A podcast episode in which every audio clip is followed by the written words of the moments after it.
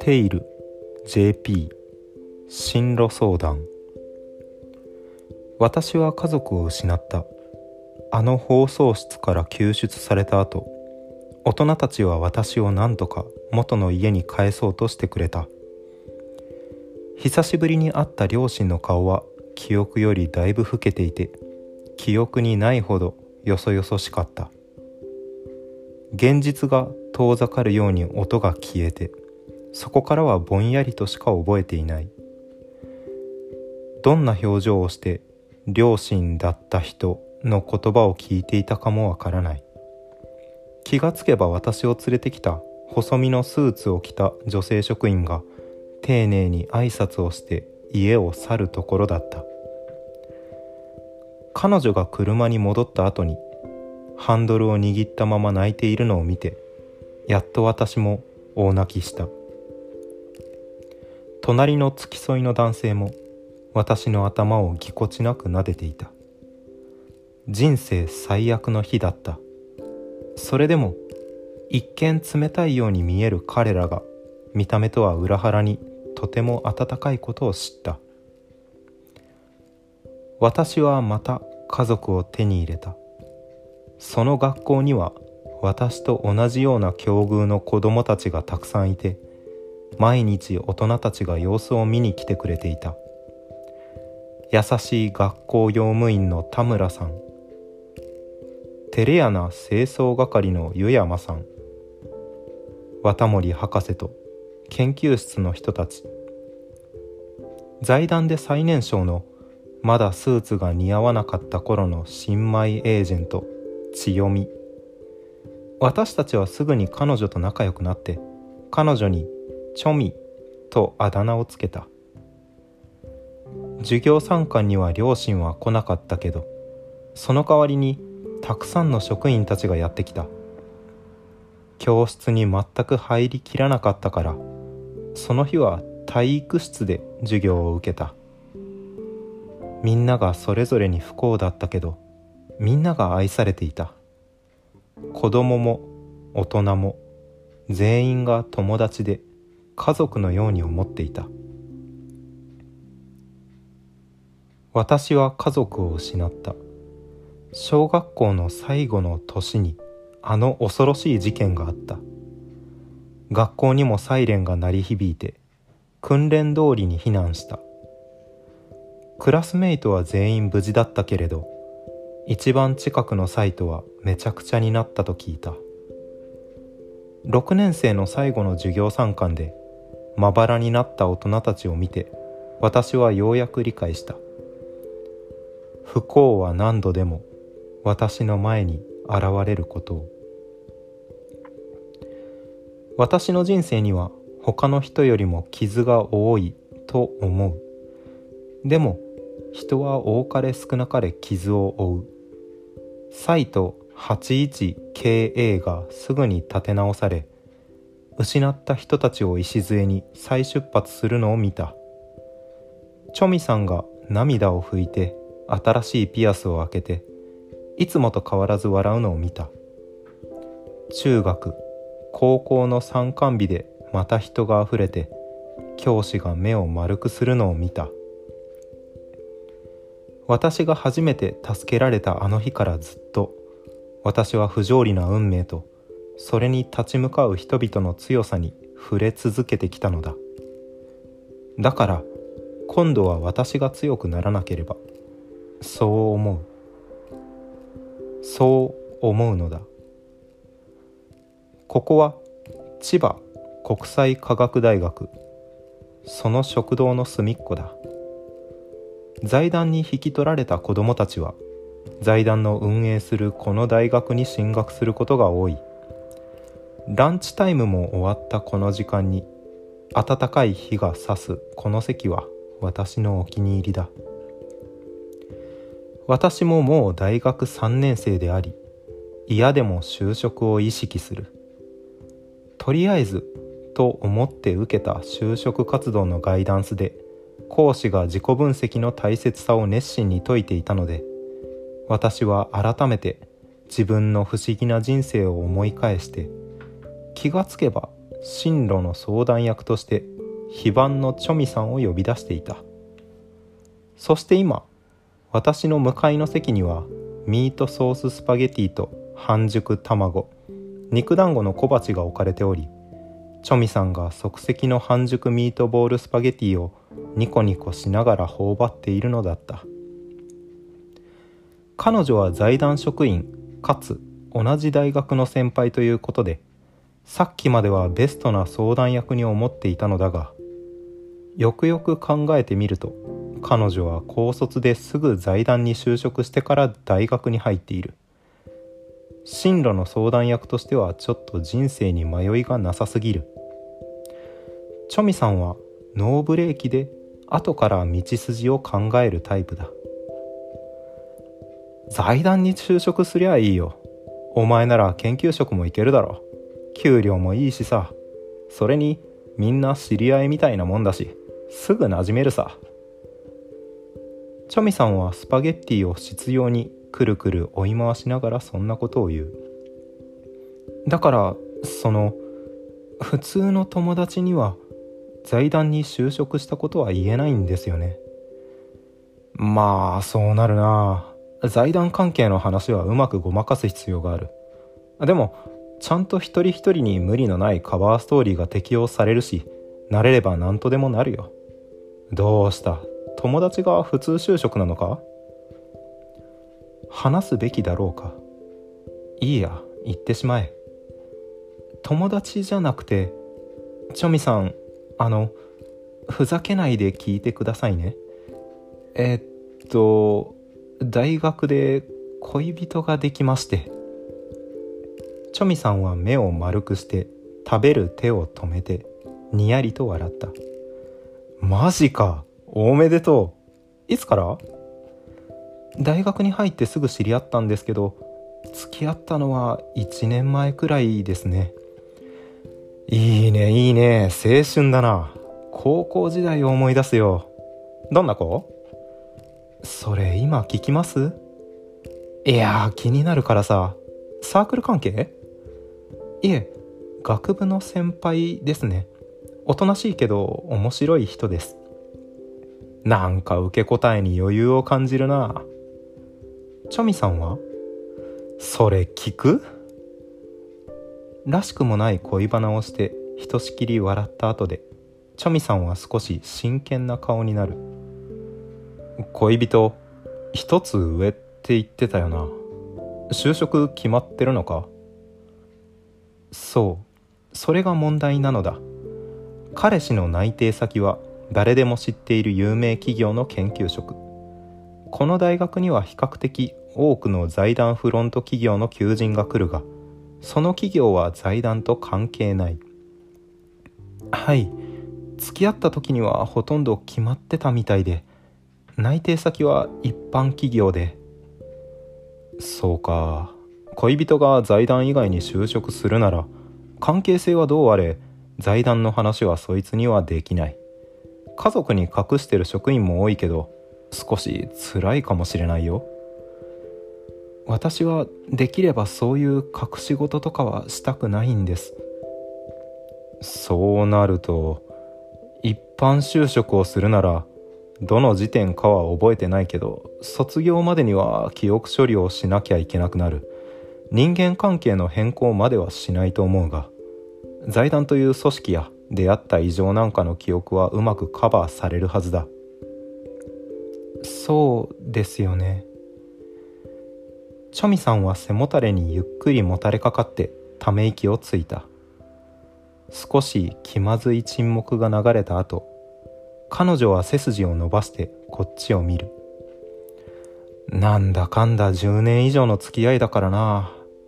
一緒の職場になるもんだと思ってた。財団に来ないのはちょっと寂しいよ。頭の中がハテナマークでいっぱいになった。チョミさん？私はもちろん財団に行きますよ。は？今度はチョミさんがきょとんとする番だった。私が財団に就職するのは大前提です。だから恋人をどう説得するかを相談しに来たんです。言葉が足りないのは私の悪い癖だ。私は焦って次の言葉を探す。ほらそのいっそのこと恋人も一緒に財団に就職してもらおうと思って彼が今決まっている就職先も研究職なんで助手とかなら十分できると思いますし好奇心旺盛だしそのえ何？そっちの相談？そうです。福利厚生面とかカップルでの財団就職の前例とかとりあえずメリットデメリット示して彼氏を説得したいんです。だから何かいい方法はないかとそういう相談なんです。一瞬の空白の後学食にチョミさんのカラカラ笑う声が響いた。周囲の学生が何事かとこっちを見てくる。いや悪い悪い。完全に誤解してた。てっきりお前が彼氏に合わせて就職しちゃうのかと。そうだな。一緒にこっちに就職する道も当然ある。人事部に資料出せないか聞いてみるよ。あとは卒論だけって余裕こいてる彼氏には悪いけど悪い話じゃないからな。ちょっと待ってろ。そうだ。私は何かを諦めたりはしたくない。私を支えてくれた人たちがとびきりの負けず嫌いたちだったのだから。世界を犯す異常に立ち向かう人になろうというのだ。好きな人一人の進路が違うからといってそう簡単に諦められるものか。カップルでの就職例もあるし最近では就職後にカミングアウトして転職してもらうってパターンも多い。片方が研究職で片方がフロント企業みたいに家族ぐるみで財団に就職するパターンだって多いからとにかく事例を用意するよ。メリットとしては給料面や福利厚生他では絶対にできないキャリアと何より知的好奇心の充足。まあうちの人事部は優秀だからリスクに見合った対価を確実に提示できると思う。はいありがとうございます。にしてもそうか。強くなったな。一通り電話でいろいろ指示を出した後チョミさんはにっこり笑ってそう言った。パスタ皿は空になったが手持ち無沙汰なのかまだフォークを握っている。皆さんのおかげです。それに私はずっと前から財団で働こうと思っていたので今更普通就職は考えてないですから。ずっと前から？どうして？絶対に記憶処理を受けたくなかったんです。私は覚えてなきゃいけないので。覚えておくって一体何を？戸惑った表情でチョミさんは首をかしげる。チョミさんは私がどうして財団に引き取られたかご存知でしたっけ？あまり詳しくは言えないけど知ってるよ。放送室だろ？そうあの一りぼっちの放送室私が囚われ続けた異常。誰もが自分を忘れてしまう。そういう異常。だけど私は覚えている。覚えてなきゃいけない。みんなに忘れられていく。そういう異常性です。でも私はあの人に全てに忘れられた後のあの人に会っている。どういうことだ？あ私の身代わりになった人。あの人と出会ったのは全員に忘れられた後。最後のアナウンスの後なんです。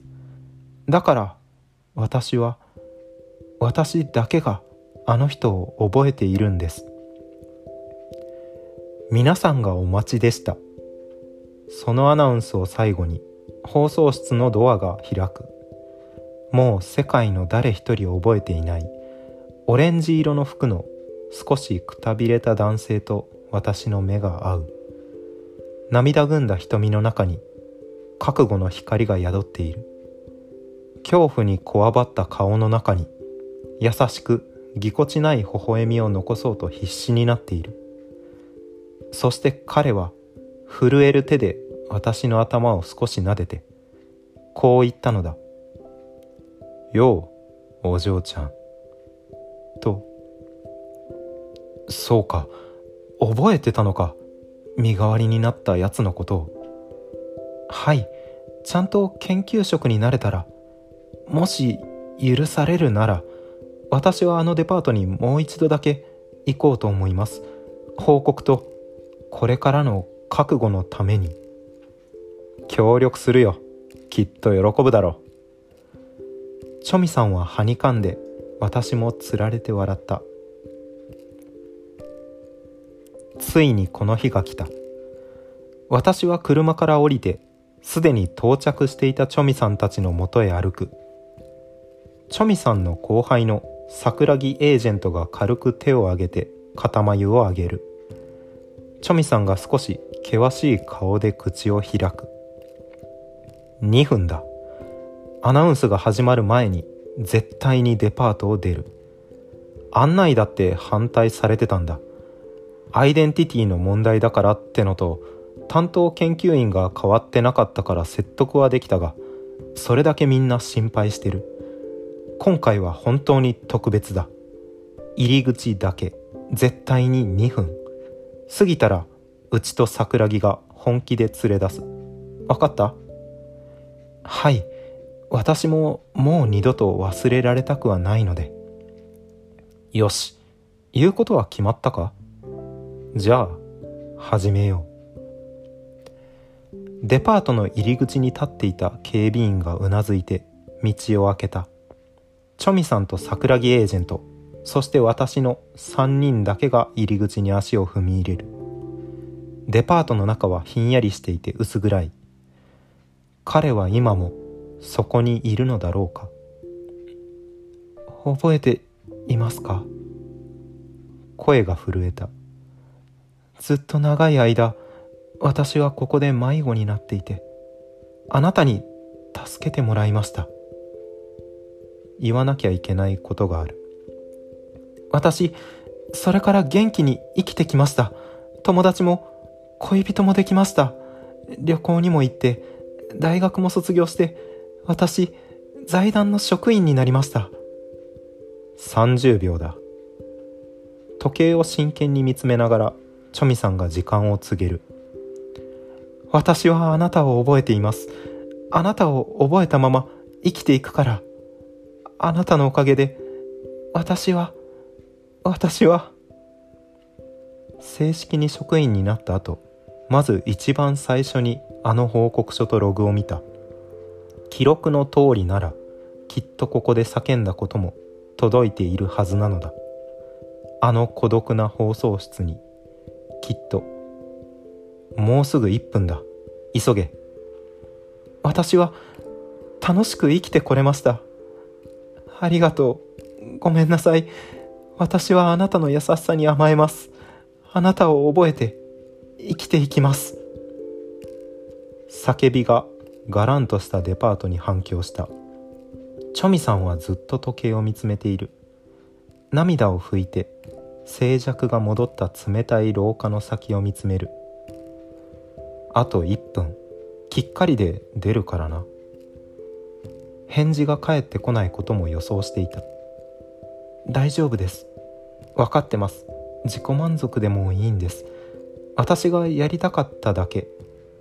その時じじ。とノイズの音がした。はっとしてみんなが天井の音声機器を見上げる。ノイズが続く。そして久しぶりだなお嬢ちゃん。アナウンスが流れた。